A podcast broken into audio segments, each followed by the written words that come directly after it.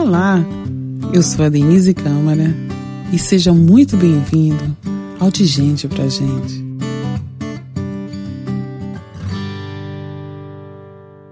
Como todo lugar tem sua regência espiritual, aquele lugar tinha muito. Eu lembro que eu observava às vezes algumas estátuas e cada orixá ele tinha uma casa para ele. E não entendia, mas de alguma forma também me dá um certo medinho. mas enfim, adrenalina de ser criança, de estar brincando com outras crianças e toda aquela aventura faziam que eu não ficasse muito focada nisso. Eu lembro que um dia nós estávamos brincando de bola ali nos arredores, dentro dessa do sítio, né?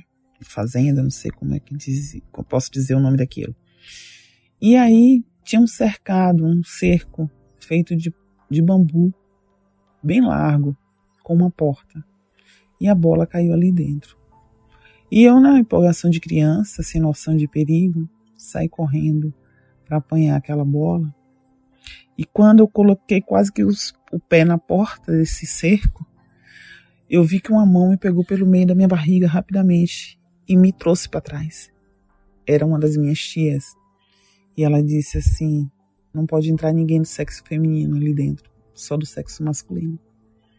E como eu sabia, por estar crescendo nesse ambiente, que existiam lugares espiritualmente protegidos, então a gente respeitava, não perguntava muito e também não ficava com medo, não. E pronto, na hora que entrou foi meu irmão, que era o menino que estava na hora do sexo masculino que tinha, né?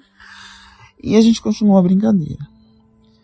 E eram sempre assim, situações muito engraçadas e ao mesmo tempo surpreendentes. Fala assim, engraçado isso, mas era, porque tudo soava como aventura.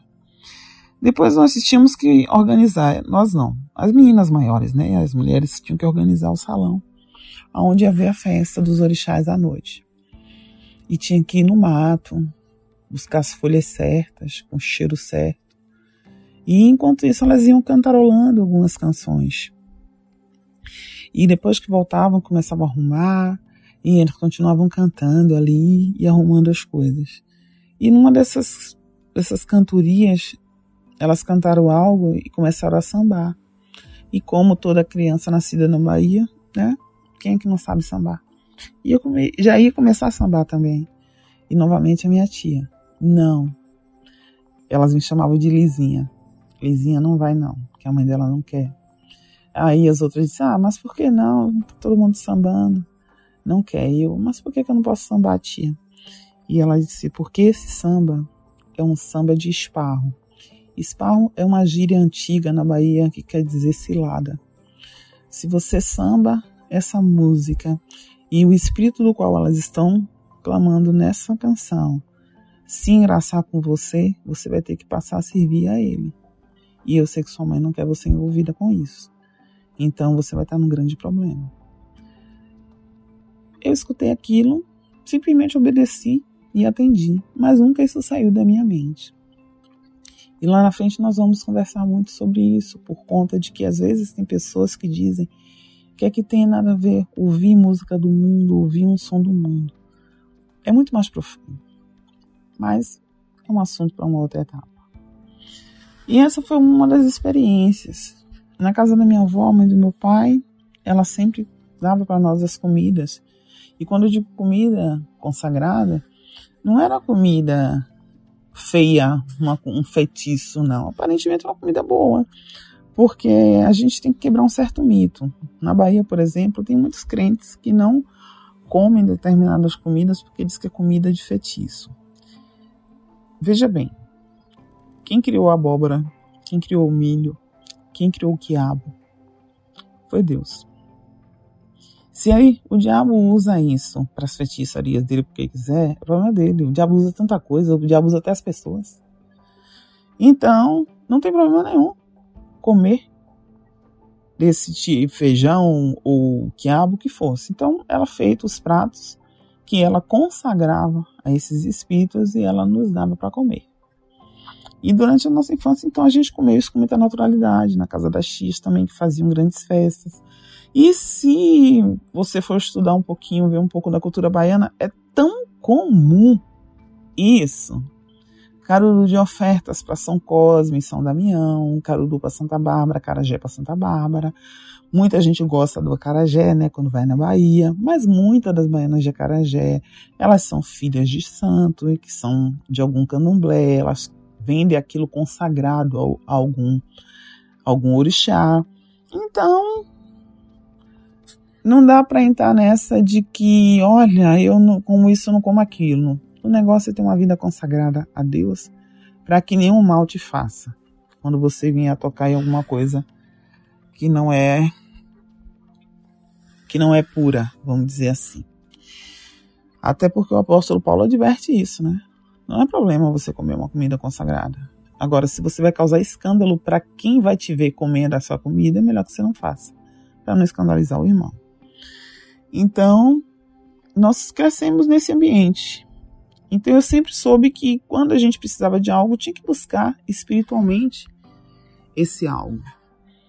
E veio a adolescência, a gente já não ia com tanta frequência para essas festas, né? Mas o meu vazio continuava.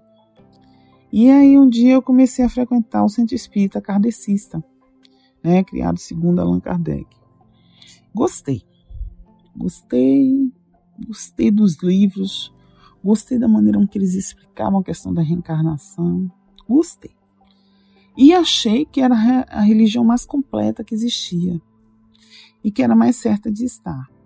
Nesse período, meu irmão já havia se convertido. Então, eu comecei para os centros espíritas e era bom. É bom paredes brancas ou azulzinhas claras, músicas suaves, bem com tom de natureza, que dá uma sensação de bem-estar.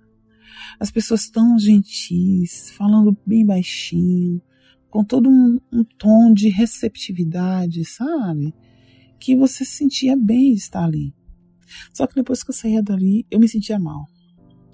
E eu fui para umas duas ou três reuniões e um dia eu cheguei para minha mãe e falei assim: Mãe, eu não sei o que é que acontece, que eu vou lá. É bom ouvir tudo que eles falam. É bom ver a manifestação espiritual. Mas eu não gosto, não me faço bem. E aí minha mãe me disse assim: é porque você não foi criada nisso. A sua linha é outra. É a linha do azeite. A gente chama de azeite porque a maioria das comidas feitas em Salvador de oferta aos orixás é feita com azeite de dendê. E ela disse: Você é da mesa de azeite, você não é da mesa branca. A mesa branca é a mesa do Espiritismo kardecista. E eu falei assim: Ah, então tá. Nesse tempo, porque nós somos sempre direcionados para aquilo que a gente, no fundo, busca, né? Se você gosta e busca alguma coisa, quer alguma coisa, às vezes mesmo que você não fale para ninguém, de alguma forma você atrai aquilo para você, né? E como essa questão de ordem espiritual é muito séria, então só em tá pensando em buscar e tá assim conversando a respeito, foi incrível como num instante apareceu alguém que sabia um lugar para a gente ir, e perto de casa. Essas coisas assim, é tudo muito fácil, né? Próximo de casa, tudo muito acessível. E nós fomos um dia, eu uma amiga minha, uma grande amiga minha da infância, da adolescência.